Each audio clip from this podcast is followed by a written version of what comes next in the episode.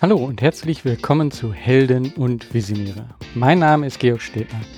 Dieser Podcast ist für Helden und Visionäre und erzählt wahre Geschichten von Menschen, die etwas bewegen. Er zeigt dir Wege zur sinnvollen Arbeit und deiner eigenen sozialen Unternehmung. Eigentlich wollte ich ja eine große Mixfolge von diesem gesamten Jahr machen. Und in dieser Folge wollte ich ja all die, wie ich festgestellt habe, 16 Gesprächspartner unterbringen. Ich habe aber dann gemerkt, puh, ähm, da jetzt wirklich mich auf so kurze Sätze zu konzentrieren, das ist gar nicht so eine schöne Lösung.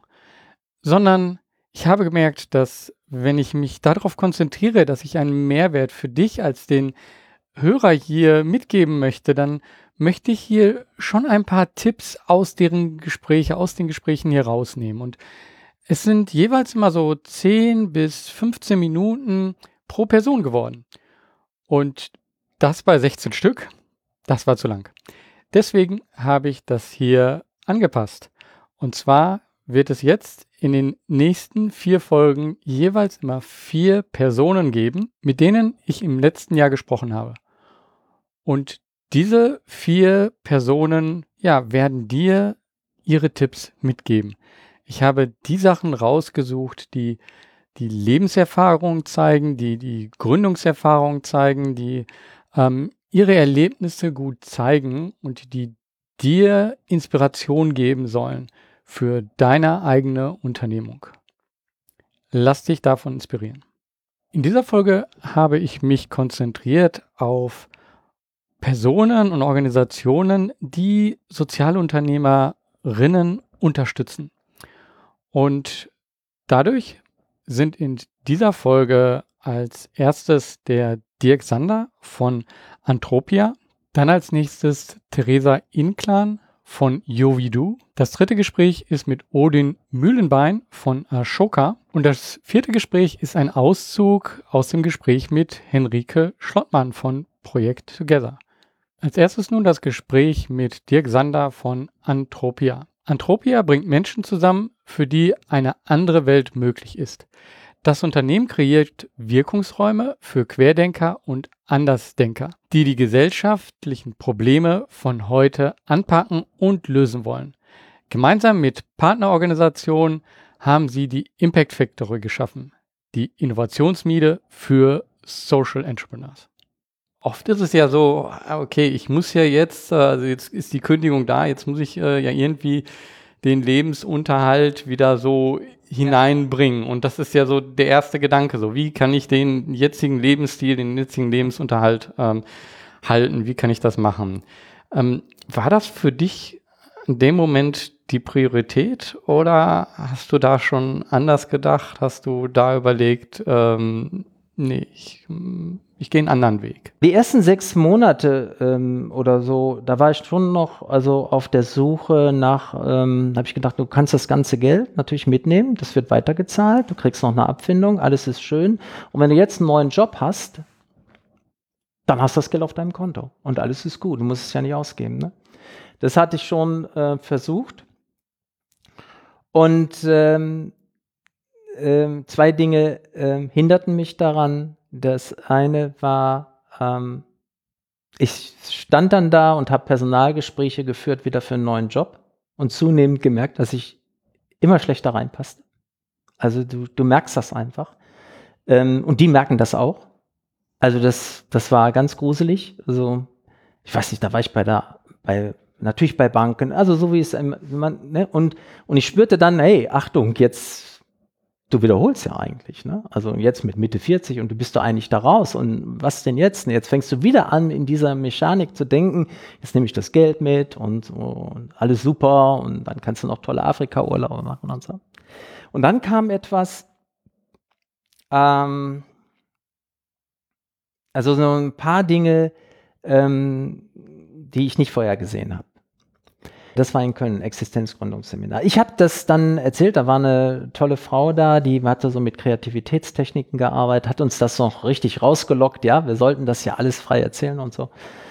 Ähm, Christiane Amini, damals, die ist auch heute noch unterwegs und bekannt. Die Kenne ich. Die kennst ja. du auch. Ja, ja. Ja, ja, eine Ja. tolle Frau und auch ihre Tochter Sehr, ist da. sehr schönes Buch geschrieben. Ja.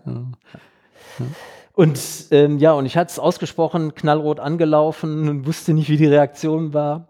Aber dann sagte sie, naja, zufällig weiß ich, dass der Begründer der Mikrofinanzbewegung jetzt aktuell in Berlin ist. Mohamed Yunus. Hm. Boah, sag ich, war, geht doch nicht. Echt? Ja, aber und? Naja, das ist so ein Closed Job. Ähm, damals ähm, war äh, ein Mann ganz besonders in der Szene umtriebig, Peter Spiegel. Der hatte die ersten großen Social Business Veranstaltungen in Deutschland organisiert, den sogenannten Vision Summit. Und in dem Kontext hat er auch Mohamed Yunus eingeladen, damals zusammen auch mit Hans Reitz. Da habe ich dann erfahren, dass dieser Peter Spiegel dann eben eine große Pressekonferenz macht mit dem Mohamed Yunus und da waren nur geladene Gäste, Politik und Journalisten und so weiter drin. Und dann sagt sie aber, ruf ihn mal an und sag, dass du von mir kommst. Und so. Ich rufe den an, dann war ich aber erst mit der Sekretärin verbunden und die sagte, ja, äh, hallo und naja, nee, nee, ist ja schon über 100 Leute, ist zu, geht nichts mehr. Tut mir leid. Und wer sind Sie denn überhaupt? Ich sage, ich habe von Christiane Armini den Hinweis bekommen, bitte sprechen Sie auch jetzt mal Peter Spiegel an. Dann habe ich zum ersten Mal einfach mal so getan, als ob ich jetzt wichtig wäre oder was auch immer. Das ist jetzt wichtig. Sie spricht mit ihm und er sagt, komm, soll er dazukommen. Ich weiß nicht, was da passiert ist.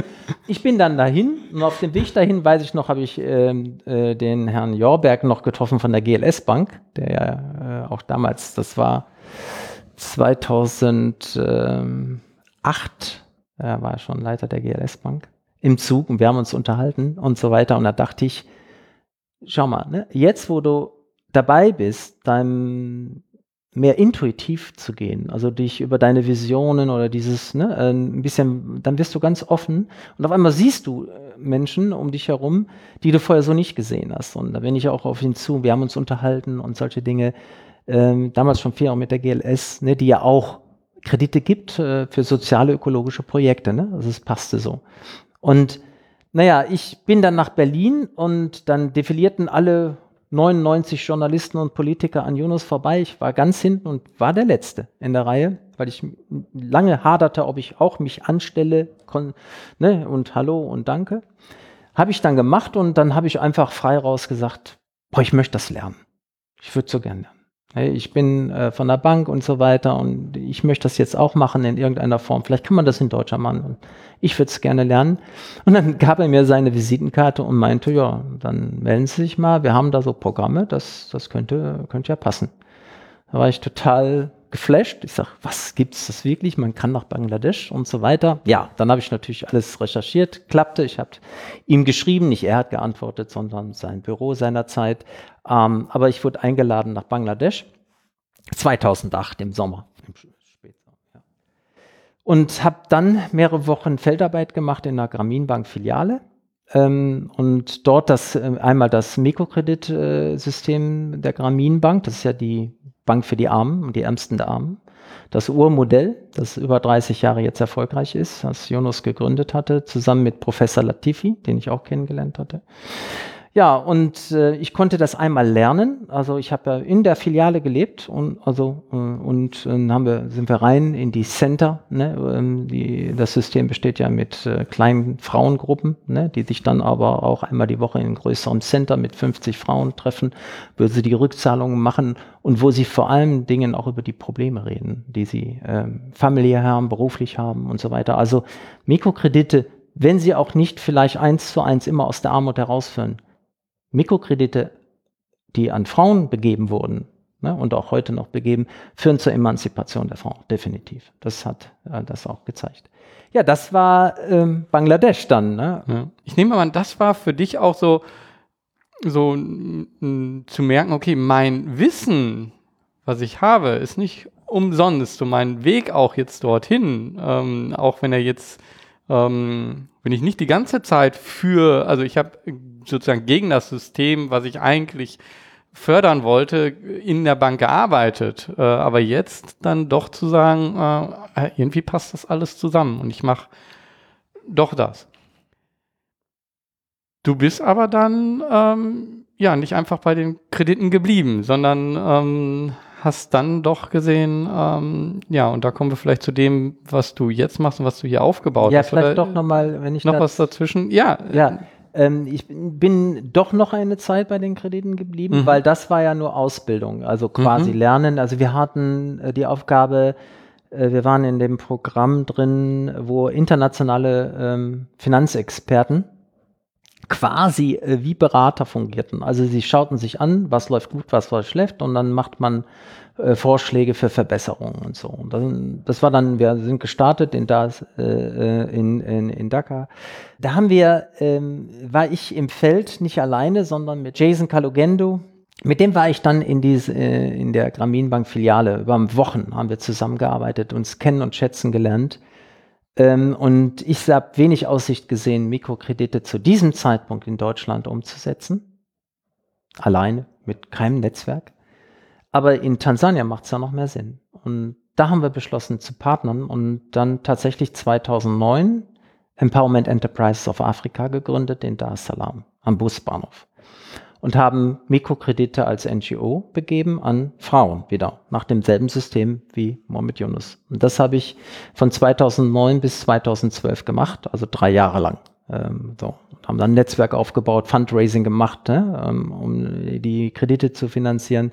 Wir hatten in der Spitze 200 Frauen gleichzeitig, wo wir Kredite begeben haben. Ne, und äh, Ziel wäre gewesen, ähm, dass wir eine Anerkennung bekommen als Mikrofinanzinstitution. Dazu braucht man eine halbe Million Dollar Eigenkapital.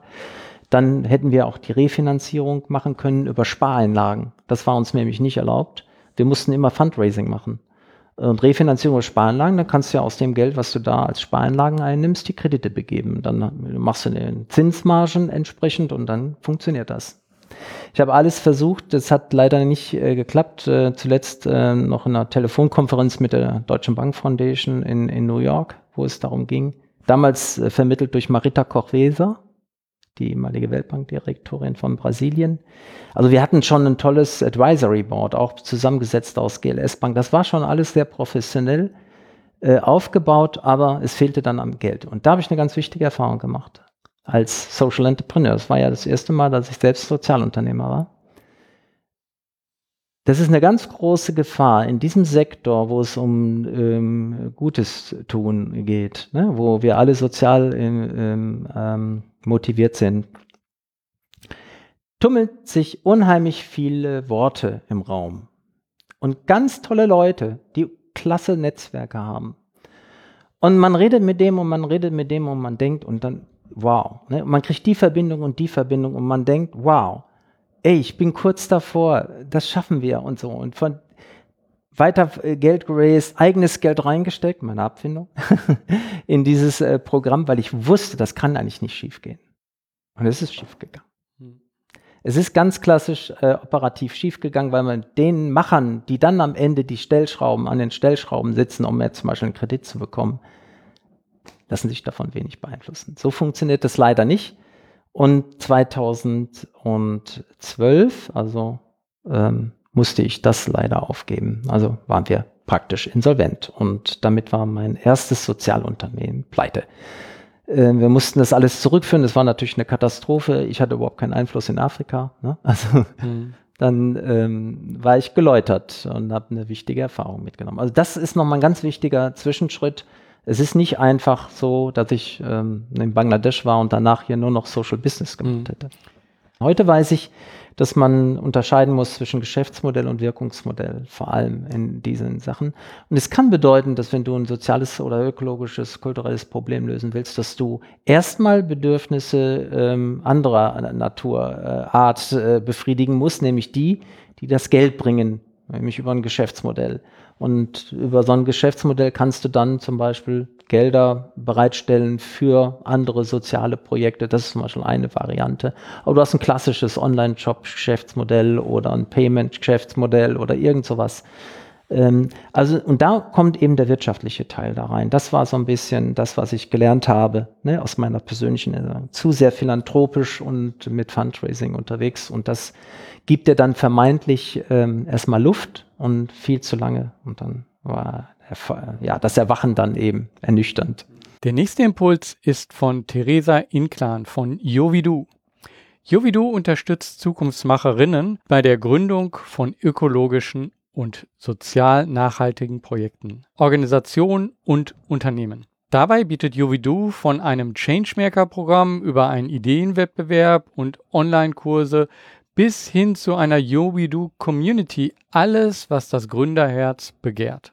Was so ein Tipp wäre ad hoc, den ich sagen würde, rausgehen und mit den Leuten sprechen, also sich Feedback einholen, mit Leuten ins Gespräch kommen. Da entstehen oft total interessante Kontakte, aber auch Dinge, an die man selber nicht gedacht hat und da wirklich auch sich die Zeit zu nehmen und in einem frühen Stadion rauszugehen und zu überprüfen, ist das wirklich was, was gebraucht wird, was irgendwie die, den Bedürfnissen der Zielgruppe überhaupt entspricht. Das geht ja manchmal oft ganz schön weit auseinander als, als das, was man sich selber ausdenkt und das, was die Leute wirklich brauchen oder haben wollen. Also da früh ins Gespräch zu gehen, das immer wieder zu überprüfen und das wirklich sich da für diesen Schritt Zeit zu nehmen, das würde ich sagen, ist auf jeden Fall total der wichtige Schritt. Mhm.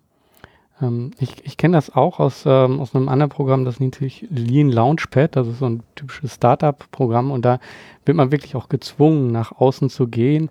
Und da fand ich auch äh, wichtig so, dass man auch so Frage, ähm, Arten äh, mitbekommen. Also man kann ja endende Fragen machen mit Ja, Nein oder so offene Fragen. Mhm. Äh, oder auch man kann halt zu einem Produkt direkt fragen mhm. oder man kann dann zu einem Problem fragen. Und das ist etwas, äh, wo ich merke, äh, man, man, sollte zum Beispiel eben offene Fragen machen und nicht direkt äh, das Produkt sozusagen vorstellen, sondern das Problem und wie andere damit umgehen und dann eben zu verstehen, okay, ist unsere Lösung denn jetzt auch eine Lösung, die die Person, ohne dass sie hm, das Produkt oder so oder die Idee kennt, äh, vielleicht auch unterstützen mhm. äh, würde.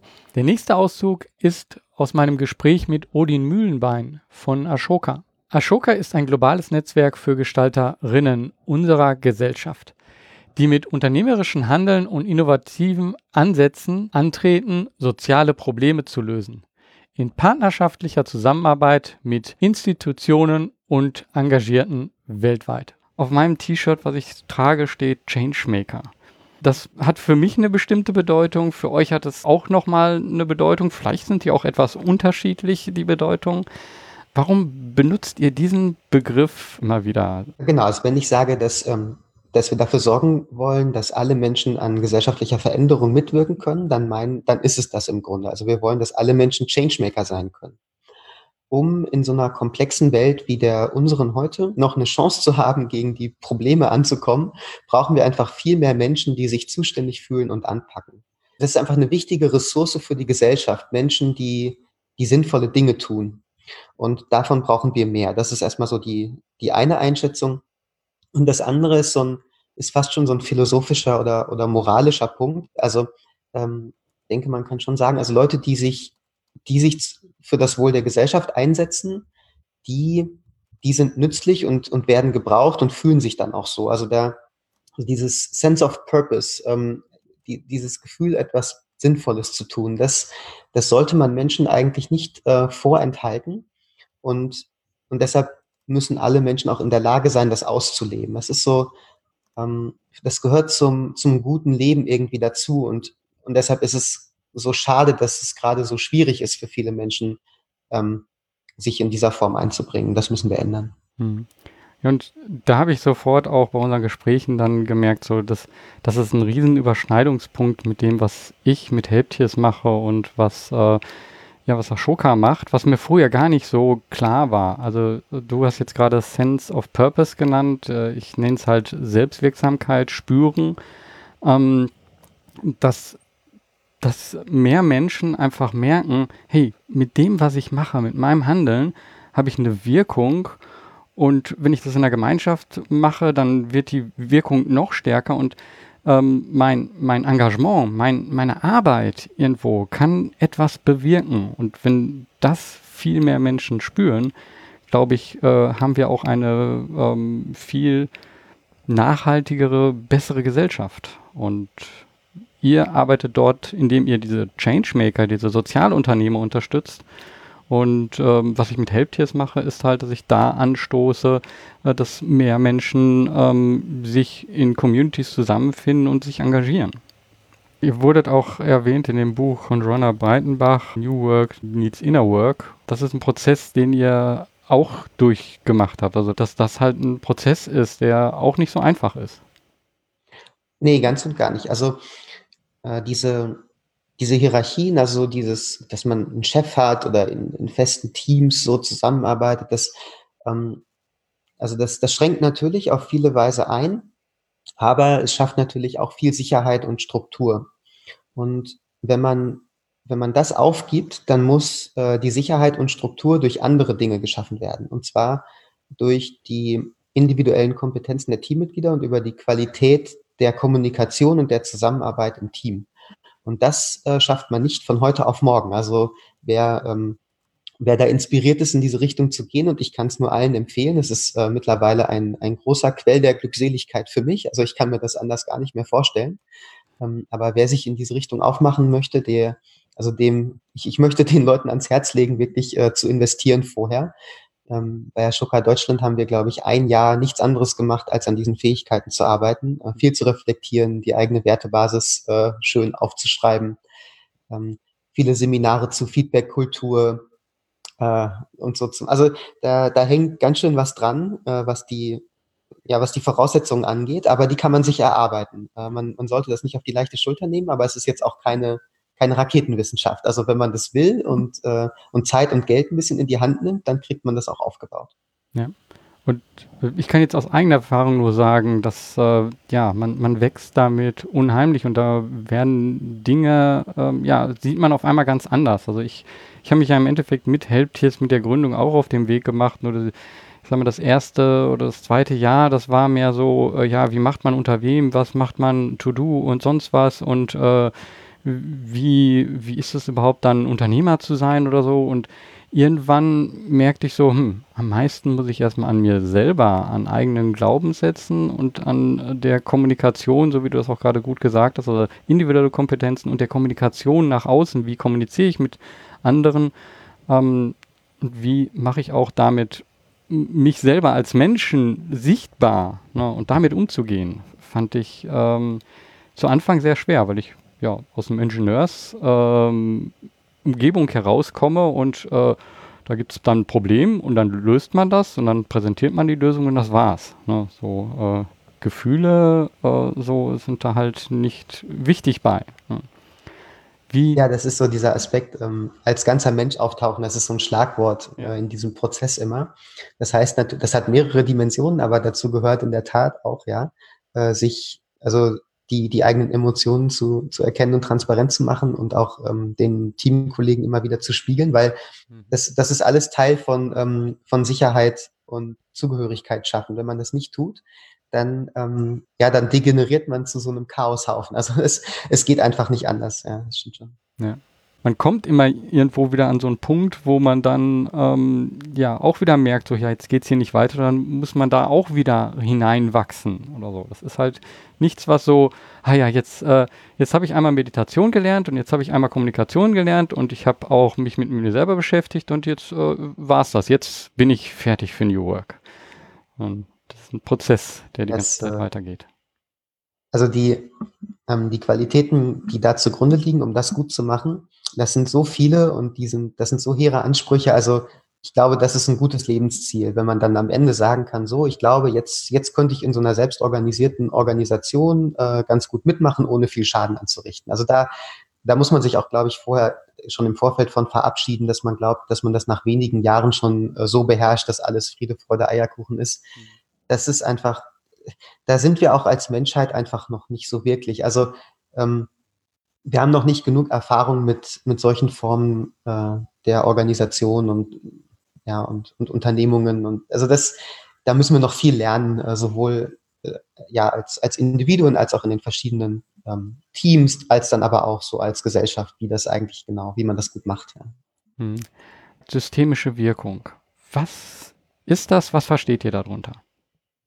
Es gibt so ein schönes Bild ähm, von der äh, von der Systemdenkerin äh, Donella Meadows ist das überliefert. Das ist so eine, ja, das ist so die, die Grand Dame, äh, die, die viele der, das von, viel von dem Handwerkszeug entwickelt hat, das wir heute benutzen, mhm. äh, schon, schon vor einigen Jahrzehnten. Ähm, und die beschreibt so das Bild von also so eine Art äh, ein, Eingangs, so, so, so, so eine Prüfung fürs Irrenhaus. Also man, man lässt die Kandidaten, ähm, die möglichen Irren, äh, in so einen Raum gehen und in dem Raum ähm, fließt, äh, fließt Wasser aus den Wänden. Und äh, außerdem stehen Mops und Eimer bereit. Und der Test ist jetzt, also wenn die Leute zu den Mops und den Eimern greifen, um das Wasser immer wieder aufzuwischen, dann gehören sie in die Irrenanstalt. Äh, weil das, das ist ja eine Arbeit, die hört ja nie auf. Also da wird man ja, das wird, ist ja furchtbar, ja. Ähm, und die, äh, die, die leider nicht bestehen und wieder äh, gesund nach Hause gehen müssen, äh, sind die, die die Wasserhähne zudrehen. Und mhm. wenn man das so als Analogie nimmt, dann muss man einfach feststellen, dass so in der heutigen Welt oder vielleicht auch ganz konkret bezogen auf den Sozialsektor, also dass wir, dass wir zu einem Gutteil äh, völlig irre sind. Ja? Also wir, ähm, wir wischen konstant und mit einem riesigen Ressourcenaufwand ähm, so immer wieder die, äh, die, die gleichen Probleme weg, die dann aber neu entstehen, äh, weil wir halt nicht an den Systemen arbeiten, die letztlich für diese Probleme verantwortlich sind. Also, ähm, wir, wir sehen den Obdachlosen äh, auf der Straße und entwickeln ein Programm, das, äh, das diesen Menschen bei der Hand nimmt und, die, und äh, ihr dabei hilft, eine Wohnung zu finden und wieder auf die Füße zu kommen oder so. Und das ist wunderbar, ähm, weil der Person ist damit definitiv geholfen. Also die, man kann relativ, ich würde sagen, objektiv sagen, dass die Welt jetzt ein besserer Ort ist. Ähm, äh, gleichzeitig hat es ja Gründe, dass diese Person auf der Straße gelandet ist, so wie äh, viele tausend weitere auch in Deutschland. Also mhm. das hat was damit zu tun, ähm, wie wir in diesem Land, äh, ja, wie, wie wir, ähm, wie wir äh, Familien helfen, äh, die, die in Stress geraten. Das ist, liegt damit, hängt damit zusammen, wie wir unser Bildungssystem organisieren, wie unser Gesundheitssystem aufgestellt ist, wie wir äh, unsere Drogenpolitik und so weiter und so weiter. Und, und solange wir an diesen Sachen nicht rütteln, ähm, können wir noch so vielen einzelnen Personen helfen, wieder auf die Beine zu kommen. Es wird halt immer, ein, das, für Nachschub ist gesorgt quasi, ja. Mhm. Und ähm, für uns ist eigentlich die Motivation hinter dieser Idee von systemischer Wirkung, dass wir den, den Nachschub stoppen, ja, dass wir wirklich mal dazu übergehen, mh, gesellschaftliche Probleme zu lösen und nicht nur an den Symptomen rumzudoktern. Mhm. Aber da stoßt ja auf Dinge, wo jetzt plakativ einfach gesagt wird, das war schon immer so und wo halt auch gesellschaftliche Konstrukte aufgebaut wurden. Es gibt Regeln, es gibt äh, Dinge, wie etwas zu laufen hat. Ähm, und wenn man dann sagt, ja, wenn man das mal anders denkt, ähm, dann könnte da ein ganz anderes äh, Modell raus werden. Ähm, wie geht ihr damit um? Also diesen, dieser Kritik, die ihr dann vielleicht auch bekommt, so ja, das ist jetzt schön gedacht, aber ähm, das, äh, dann müssten wir ja dieses und jenes machen. Also wenn man mit Sozialunternehmer oder Sozialunternehmerinnen spricht, die haben natürlich oft auch und oft auch berechtigt eine gewisse Wut auf die bestehenden Systeme oder auf die Trägheit, die dann, die ihnen da entgegenschlägt und das Unverständnis und so. Ähm, ich kann da, ich bin natürlich in einer privilegierten Situation, äh, dass ich sagen kann, ja, seid lieb zu denen, ähm, weil äh, das ist, das ist erstmal ganz gut, dass die sich wehren. Ja, weil wenn jetzt, wenn jetzt jeder mit einem Fingerschnippen äh, so gesellschaftlich gewachsene Strukturen umschmeißen könnte, das wäre, glaube ich, auch nicht so gut. Also so, so konservative Kräfte haben einfach eine wichtige Funktion in unserer Gesellschaft. Und wir müssen halt schauen, ob wir genug Veränderungsenergie mobilisieren können, um dann hier und da Dinge zum Besseren zu verändern. Mhm. Und wenn uns das gelingt, dann ist das wahrscheinlich ein ganz gutes Zeichen, dass der Wandel auch gut und gerechtfertigt ist. Und wenn uns das mal nicht gelingt, dann müssen wir vielleicht auch anerkennen, ja, vielleicht ist die Zeit noch nicht reif, vielleicht haben wir es nicht, sind wir es nicht richtig angegangen oder manchmal, vielleicht ist auch das, was wir hier als Veränderung vorschlagen, gar nicht im Interesse also der, der Mehrheit in der Gesellschaft oder so. Ja, das kann mhm. auch sein. Und manchmal ist es dann auch einfach äh, Korruption oder dass die Mächtigen sich dagegen stemmen und dann hat man halt Pech gehabt. So, das will mhm. ich auch gar nicht abstreiten. Okay. Aber ja, wir können nicht mehr machen als mh, hm, als Verbündete mobilisieren, gute Argumente machen, zeigen, wie es anders aussehen könnte und mit den persönlichen äh, Qualitäten, ähm, ne, also re resilient sein, die systemischen Treiber identifizieren, äh, eine Offenheit an den Tag legen und so, um dann die, die Chancen zu erhöhen, da was zu verändern. Wir hatten mal eine Zeit lang den Claim äh, Heimat der Changemaker. Und das, das ist, wir haben in der Tat versucht, so ein Heimatgefühl auch immer wieder zu kreieren, weil da sind, da finden diese Menschen andere Menschen, die sie verstehen. Und das ist nicht so trivial. Also, und das kennst du wahrscheinlich auch, ja, wenn du, ähm, äh, ich weiß nicht, ob du schon an diesem Punkt bist, wo deine Eltern verstehen, was du eigentlich machst, aber also oft ist es halt nicht so. Ja. Und ähm, oder dann so Bekannte oder wenn man ne, dann die alten Schulfreunde trifft und dann sagt, ja, was machst du so? Ich bin jetzt bei einer Bank, okay, alle nicken, ist irgendwie klar, ja. Und, und dann sagst du, ja, ähm, ich, äh, ich bringe irgendwie so verschiedene Akteure zusammen, äh, um dafür zu sorgen, dass Menschen mit geistigen Behinderungen in der Uni lehren können. Ja, hm, ne, das, das ist jetzt irgendwie nicht so ganz klar, was du da eigentlich machst den ganzen Tag und was du so für Sorgen und Probleme hast und, und womit du dich so rumschlägst. Und ähm, bei uns finden diese Menschen aber ja Kollegen, die das alles kennen äh, und mit denen sie reden können und auch über Dinge reden können, mit denen sie jetzt mit, ja, ne, mit den alten Schulfreunden auf Anhieb nicht reden können. Und das hat einen großen Wert. Ich selber finde das auch unheimlich schwer, weil wenn ähm, ich habe eine Freundin, die hat eine NGO, ist auch ein Sozialunternehmen, die hilft äh, Kindern mit Kunst, also Selbstbewusstsein aufzubauen. So, das kann man super gut erklären. Da kann man sagen, okay, das ist das, was wir äh, machen. Dann, dann, ah ja, das ist ja schön. Also vor allen Dingen, wenn es um Kinder geht, ist es natürlich schon noch immer so wunderbar. Ne? Ähm, wenn ich dann sage, so, ja, ähm, wir helfen denen, Ehrenamtliche äh, zu finden über digitale Kanäle oder wir geben denen ähm, Technologie oder Plattformen, damit die sich verbinden können.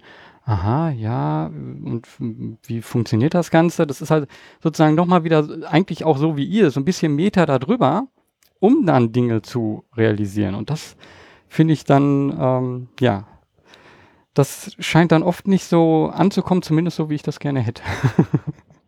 Ja, und da, also wenn du es rausfindest, sag's uns. Also wir haben es auch noch nicht rausgefunden. Ja, und ähm, diese Ebene von systemischer Wirkung macht es nun wirklich nicht einfacher. Ja, weil genau, wenn du sagst, hier, das sind die Menschen, denen ich helfen will und das ist meine Methode und so, du kannst jetzt hier klopfen und es dir angucken.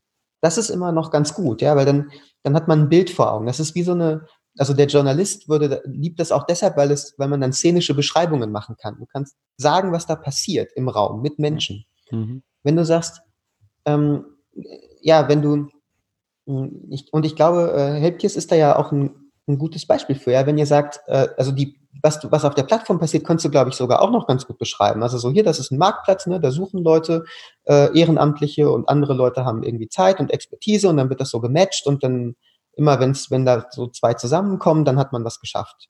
So, okay. Ja, da würde ich jetzt, so, jetzt Einspruch jetzt, äh, erheben. So, äh, ähm, da komme ich jetzt ins äh, Tiefe, aber es geht nicht nur um Matching, sondern es geht darum, ähm, Menschen zusammen zu einer Gemeinschaft zu bringen. Also das gemeinsame Vorhaben steht im Vordergrund und dann eben zu sehen, dass da viele sind, um etwas äh, zu machen. Aber das ist jetzt äh, zu viel Kleinkramerei. Also klar, Matching jetzt bei, ähm, bei Nestwärme zum Beispiel bei der Seite ist es ein Matching von Ehrenamtlichen und Familien. Ähm, da ist es genau das, was du jetzt gerade sagtest als Beispiel auch. Ja, Sorry, das, wenn ich dein Du hast genau recht. Ähm, nee, das ist schon richtig, ja. Also, ja. Weil ähm, selbst dieses Ding, also was so eine Art eine Kernfunktion von äh, von so einem Angebot ist, selbst das trifft es ja aus deinen Augen schon, äh, und ja auch zu Recht, ja, nicht so mhm. ganz richtig, weil ja. das, die Wirkung geht darüber hinaus, dass ich Leuten Engagementmöglichkeiten vermittle.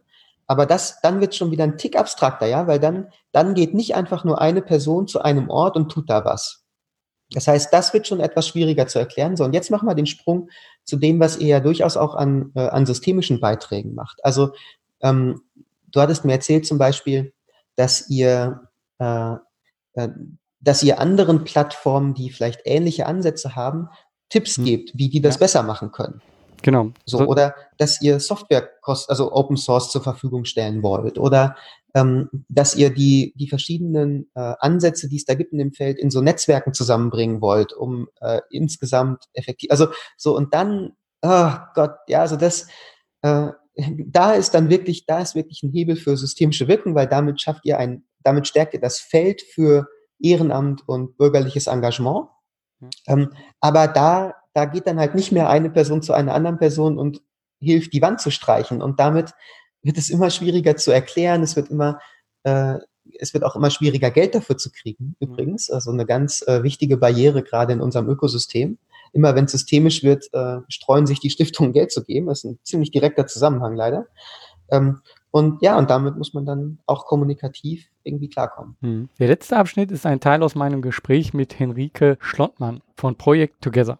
Project Together ist eine Social Accelerator Plattform für junge Visionärinnen. Die Plattform unterstützt junge Talente der nächsten Generation bei ihren Ideen und konkreten Lösungen im Spannungsfeld von Gesellschaft, Wirtschaft und Politik. Bevor wir jetzt da nochmal so ein bisschen drauf eingehen, was Projekt Together und so macht, äh, würde ich trotzdem nochmal zu dir zurückkommen und äh, zu so ähm, Entscheidungen. Also wenn du doch so viele Möglichkeiten hattest, dann ist halt das eine, klar, ist das Herz, sich sozusagen für das äh, einzubringen, aber gab es da auch so ein Schwanken hin und her? Wie bist du damit umgegangen? Vielleicht auch von außen, die dann gesagt haben, ah, jetzt machst du da ein Praktikum, jetzt machst du da ehrenamtlich. Ne?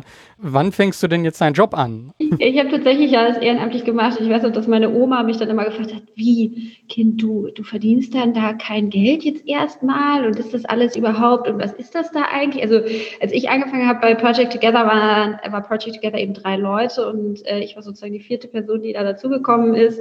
Ähm, und wir saßen irgendwie in so einem Coworking Space zusammen in so einem kleinen Raum, also wirklich auf, auf minimal so kleinen Quadratmetern. Mm, und das war äh, irgendwie Project Together. Aber ähm, kannst du mal eine Jahreszahl nennen, dass man ein Gefühl dafür? Wann ich angefangen habe, Januar 2019. Mhm. Okay. Genau, also jetzt vor gut anderthalb Jahren. Mhm. Und ähm, was aber so beeindruckend war, ist, dass ich nach ein paar Wochen ähm, war ich mir einfach sicher.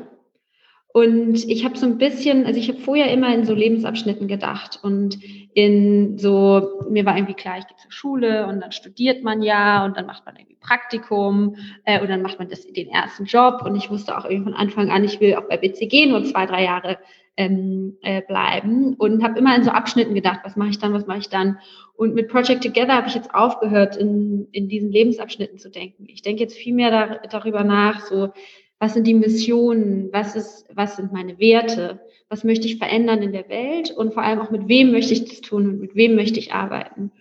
Und ähm, ich denke jetzt gerade gar nicht mehr in, also auch wenn Leute mich fragen, so wie lange möchtest du denn jetzt bei Project Together bleiben und was kommt danach, das ist für mich fast so eine absurde Frage, weil es gibt irgendwie keinen danach, sondern es gibt nur, äh, mit diesen Menschen möchte ich äh, große gesellschaftliche Dinge anpacken. Und ob das jetzt in der Rechtsform Project Together passiert oder in einer anderen, das sei mal dahingestellt. Aber dass wir das machen, ist, glaube ich, klar.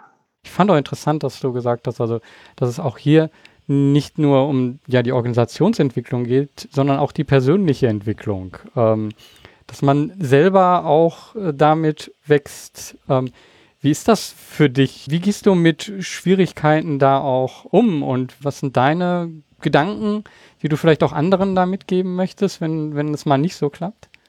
Also äh, Fehler passieren überall und immer Und ich glaube, ähm, das erste große, und das ist leichter gesagt als, als getan, ist, glaube ich, immer auch die Fehler zu akzeptieren und zu sagen, so, ja, habe ich einen Fehler gemacht, tut mir leid, mache ich das nächste Mal besser. Und man versucht ja dann doch irgendwie ganz oft zu sagen, oh, deswegen, deswegen und der war hier nicht abgestimmt und so weiter, sondern einfach auch mal, gerade auch als, als jemand, der vielleicht auch ein Team leitet ähm, oder auch Führungsverantwortlichkeit hat, einfach zu sagen, stimmt, habe ich einen Fehler gemacht, ich bin genauso ein Mensch wie ähm, wie alle. Hm, und ich glaube, ähm, was, was ich jetzt auch ganz, ganz stark gelernt habe, ist, ähm, ja, äh, Dinge abzugeben, zu realisieren, dass man selber nicht immer äh, irgendwie die Sachen besser kann oder besser weiß, ähm, dass man meistens nur einen Informationsvorsprung hat. Ähm, also einfach, weil ich schon länger dabei bin und schon mehr äh, irgendwie sozusagen weiß und sehe und gesehen habe und mehr weiß, wo die Dinge liegen. Und ähm, aber das ist an sich, dass ich an sich äh, die Leute im Team, wir haben so tolle Leute bei uns im Team, ähm, das besser, äh, äh, also genauso gut oder noch viel besser als ich machen können. Und ich glaube, das war so die zweite äh, große Realis äh, äh, Sache, die ich realisiert habe. Und das dritte ist aber eben natürlich dann auch, wenn man Fehler gemacht hat, ganz bewusst daraus zu lernen. Und das ist auch was, das ist auch was, wo ich noch lerne sozusagen. Also, dass man dann auch ganz bewusst sagt, okay, keine Ahnung, ähm, hier habe ich jetzt verpasst, dem und dem Partner rechtzeitig Bescheid zu sagen, dass wir die Deadline reißen. Also man kann das ja einfach bewusst aktiv kommunizieren.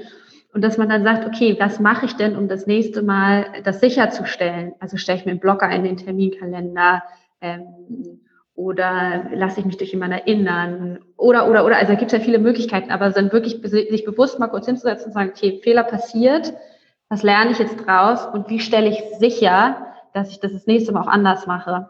Also wirklich ähm, den, den, den mhm. vollen Circle, ich glaube, das ist, ähm, das ist ganz, ganz wichtig, ähm, das zu beachten. Ja. Mich würde nochmal interessieren, ihr, seid ja auch eine, ähm, ja, eine Organisation, die sowohl mit ähm, ja, Hauptamtlichen arbeiten, mit vielen Engagierten und dann auch welche, die, die gar nicht so tief in der Organisation drin sind, also die Coaches, die eigentlich so ein bisschen außen, ja, außen vor ist falsch, also, aber die, die nicht so in der Entwicklung vielleicht des Ganzen stecken. Ähm, wie geht ihr mit diesen unterschiedlichen äh, Gruppen um? Das äh, finde ich spannend, weil ich es auch immer wieder merke, dass ja, dass das auch nicht so leicht ist. Ähm, also wir haben ja auf der einen Seite so irgendwie so unser Team, das ganz eng ist und das irgendwie so diese totale Vision teilt. Und dann haben wir irgendwie unsere Initiativen und da sind ja auch schon einige sehr, sehr eng dran, mit denen wir sehr, sehr eng im Kontakt sind und einige irgendwie weiter weg. Und dann haben wir irgendwie die äh, Patinnen und Paten, die irgendwie in diesen Update-Calls dabei sind. Das heißt, sie sind, sehen uns irgendwie einmal in der Woche, aber sind auch nicht ganz so eng ähm, wie vielleicht das Team. Und dann geht das ja immer so weiter. Dann haben wir ähm, dann haben wir irgendwie unsere Expertinnen, ähm, die vielleicht ein, zwei Mal mit uns gesprochen haben, ansonsten direkt mit den Initiativen sprechen und dann unsere Coaches und so weiter. Also ich glaube, da gibt es ganz, ganz viele verschiedene Kreise und ähm, mit jedem Kreis ähm, sozusagen muss man es auch ein bisschen testen und ausprobieren, welche, ähm, welche Intensität an Austausch und Kommunikation ähm, da auch gewünscht wird und da auch, auch sinnvoll ist. Also zum Beispiel mit Experten und Unternehmen, da schicken wir regelmäßige Newsletter ähm, wir machen ab und zu ähm, so, so, wie nennt man das, so Q&A-Calls, also so Question and Answer ähm, Calls, wo sie reinkommen können und Fragen stellen können. Und wir laden sie natürlich auch zu so, so größeren Zwischenetappen bei uns ein, um mal so ein Gefühl für die Community zu kriegen. Aber die sind auch nicht so nah dran und das wollen auch ganz viele gar nicht. Sondern die sagen, ich will sozusagen mein Wissen und meine Expertise weitergeben, aber ich muss auch nicht jede Woche ähm, davon hören. Aber genauso gibt es andere, die sagen, ich will aber jede Woche dabei sein. Und ich glaube, das ist so ein bisschen die Herausforderung sozusagen für jeden, das zu schaffen und die Möglichkeit zu schaffen, wo, man ansetzen möchte. Wenn man nah bei uns dabei sein will, kann man nah dabei sein. Wenn man nicht äh, so nah dabei sein will, muss man nicht mhm. so nah dabei sein und man kann trotzdem Teil von Project Together sein. Und ich glaube, ähm, das ist ganz, ganz wichtig. Jeder kann, keiner muss. Ja. Ich glaube, was, was, hier wahrscheinlich auch wichtig ist, durch die Digitalisierung ist das halt, dadurch, dass sie auch digital kommuniziert, ist es eben möglich, ähm, ja, auf Personen auch zurückzugreifen, die trotzdem in, ähm, damit in Verbindung zu bleiben und ähm, trotzdem so ein großes Netzwerk zu schaffen. Und ähm, das ermöglicht das alles dadurch, dass jeder halt zu seiner Zeit mit seinen Ressourcen ähm, da reinkommt. Und das kann rauf und wieder runterfahren, je nach ähm, ja, Person und in welcher Lebenslage die jetzt auch gerade ist.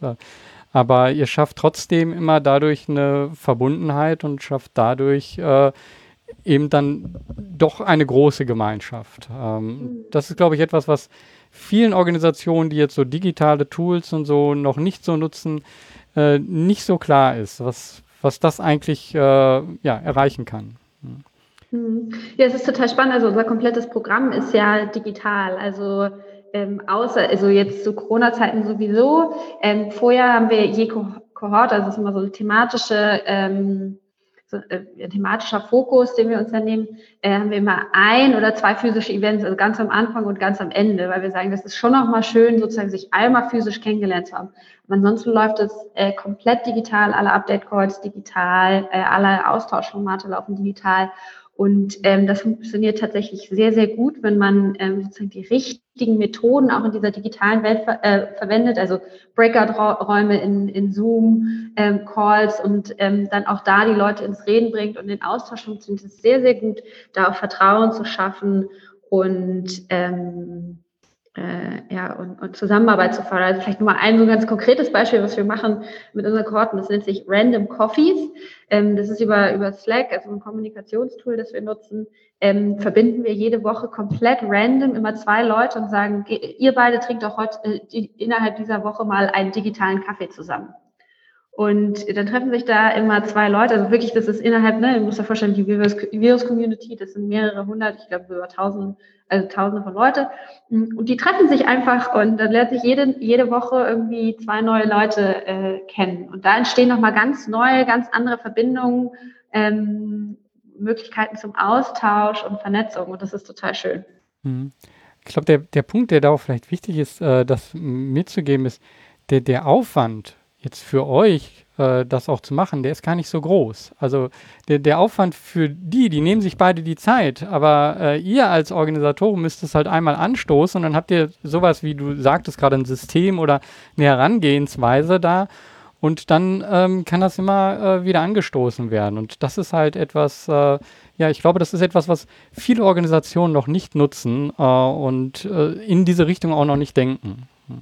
Ich glaube, das muss man sich immer fragen. Also so wie, wie können diese Prozesse noch digitaler, noch skalierbarer ähm, und noch robuster werden? Also ich glaube, das muss man sich bei, bei allen Sachen fragen, weil es geht eigentlich immer. Noch smarter werden, ja. das dritte. Also digitaler, ähm, automatisierbarer, smarter. Ja. Und äh, trotzdem, was wir dann an diesem Beispiel ganz klar gesehen haben, das heißt nicht, dass es ähm, unmenschlicher wird oder dass dadurch äh, denn genau dadurch kann man eben äh, diese Verbindung schaffen und damit eben auf der menschlichen Ebene Verbindung schaffen. Also das ist nichts etwas, wo was auseinanderläuft, sondern was zusammenlaufen kann. Ja. Und das darf man, glaube ich, auch nie äh, vergessen. Also in unserer äh, digitalen Welt, wir wollen ja trotzdem alle noch den, den persönlichen Austausch. Also mit, mit wem gehe ich denn wirklich eine Partnerschaft ein? Wann öffne ich denn wirklich mein Netzwerk und sage, hey, ähm, lieber Georg, natürlich mache ich dir zu meinen drei wichtigsten ähm, Kontakten irgendwie eine Intro. Das ist dann, wenn ich der Person vertraue und wenn ich äh, an die Idee glaube und wenn es dann eine persönliche Beziehung ähm, und eine Beziehungsebene gibt. Ja, genau. Das ist wirklich ganz wichtig. Beziehung aufbauen, Vertrauen schaffen. Und das geht digital genauso wie direkt face-to-face. face to face